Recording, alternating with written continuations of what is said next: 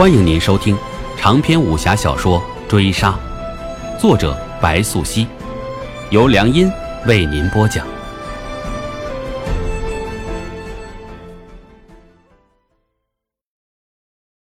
第六十回，月上枝头，人定时分。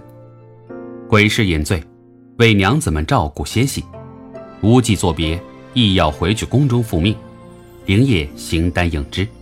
不得已为卢真刁难，只得应邀前去小院作陪。他人到时，席中已是杯盘狼藉，人多散去，但卢真还坐在上位，与一好友细语漫谈。灵业到场，卢真下席迎接，面上有酒意，但思路清醒。来，给你引荐一番，这是齐王杨戬之后，杨慎金杨御史。灵业为卢真相邀上席，所见一男子，清新俊逸，年约二十五六。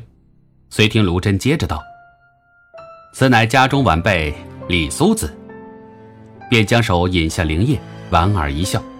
这一笑，差以灵业一愣，接着不得怠慢，拱手一礼。灵业心中揣测，也不知卢真耍的什么把戏，竟给自己随意指个假名。虽说他为卢真引荐于李林甫，宿在李相府上，身为李食客，但面见李林甫时，也不过被卢真随意指个李姓，并未指唤大名，他更不甚在意。而今卢真这般开诚公布，以后李苏子这名号就必是定下了。郎君威武轩昂，可是习武之人？杨慎金回礼，话落带笑。这一笑，面如月光之清冽，身似修竹以狼肝。足下略通武艺，灵业随即微笑作答。他为杨慎金的风姿所陶然，心若面临五湖烟水之上，扁舟望月，清爽惬意。卢真见罢，对灵业的态度颇为惊异，接着插嘴，放声笑道：“哈哈哈哈哈哈！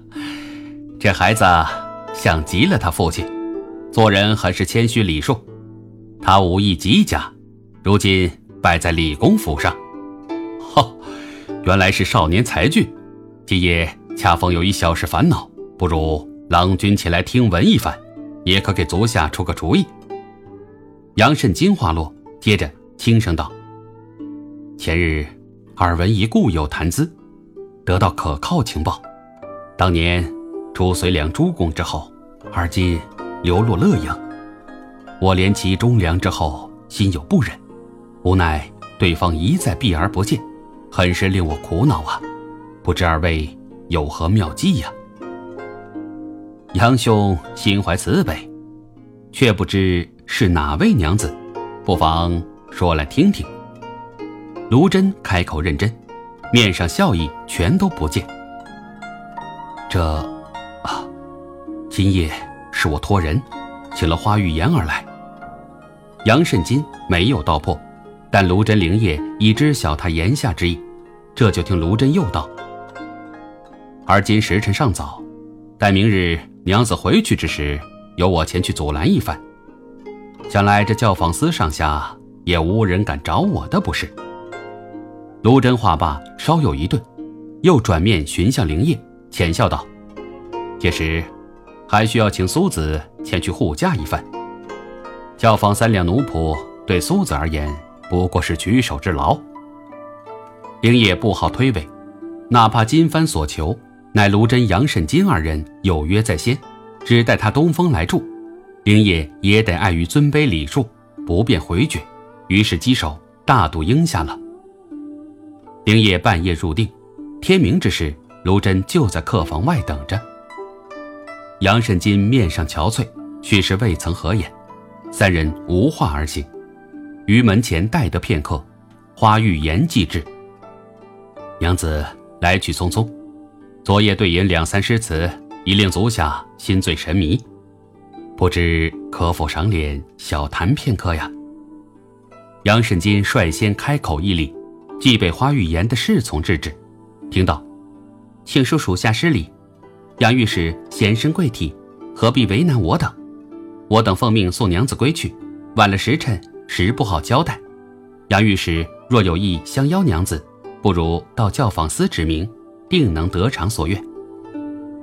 哈哈，杨御史不过是小谈片刻，何须如此麻烦？各位身处教坊司，想必都是通识达变之人。卢真接话，面上笑意浅浅，目光却为他人所为，一时间相持不下。三侍从亦不敢轻举妄动。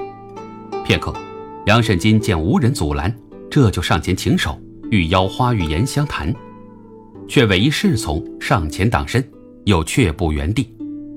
灵叶见卢真目光扫向他，遂出手，不过眨眼之间，已将花玉颜拽离原地。也就是灵叶这一手，局势骤变，三侍从不得已拔刀相向，只怕花玉颜有损，回去。恐难复命，此际，卢真阔步向前，仍旧立地其中，将花玉言、杨慎金及灵叶三人挡在身后。三侍从唯恐失手伤了他，皆不敢雷迟半步，束手无策了。杨御史何等身份？不想也会为了攀交权贵，为难我等贱民，真是为难御史了。御史定要扶贫前去侍奉太常卿张清，我等贱民。又岂敢不从？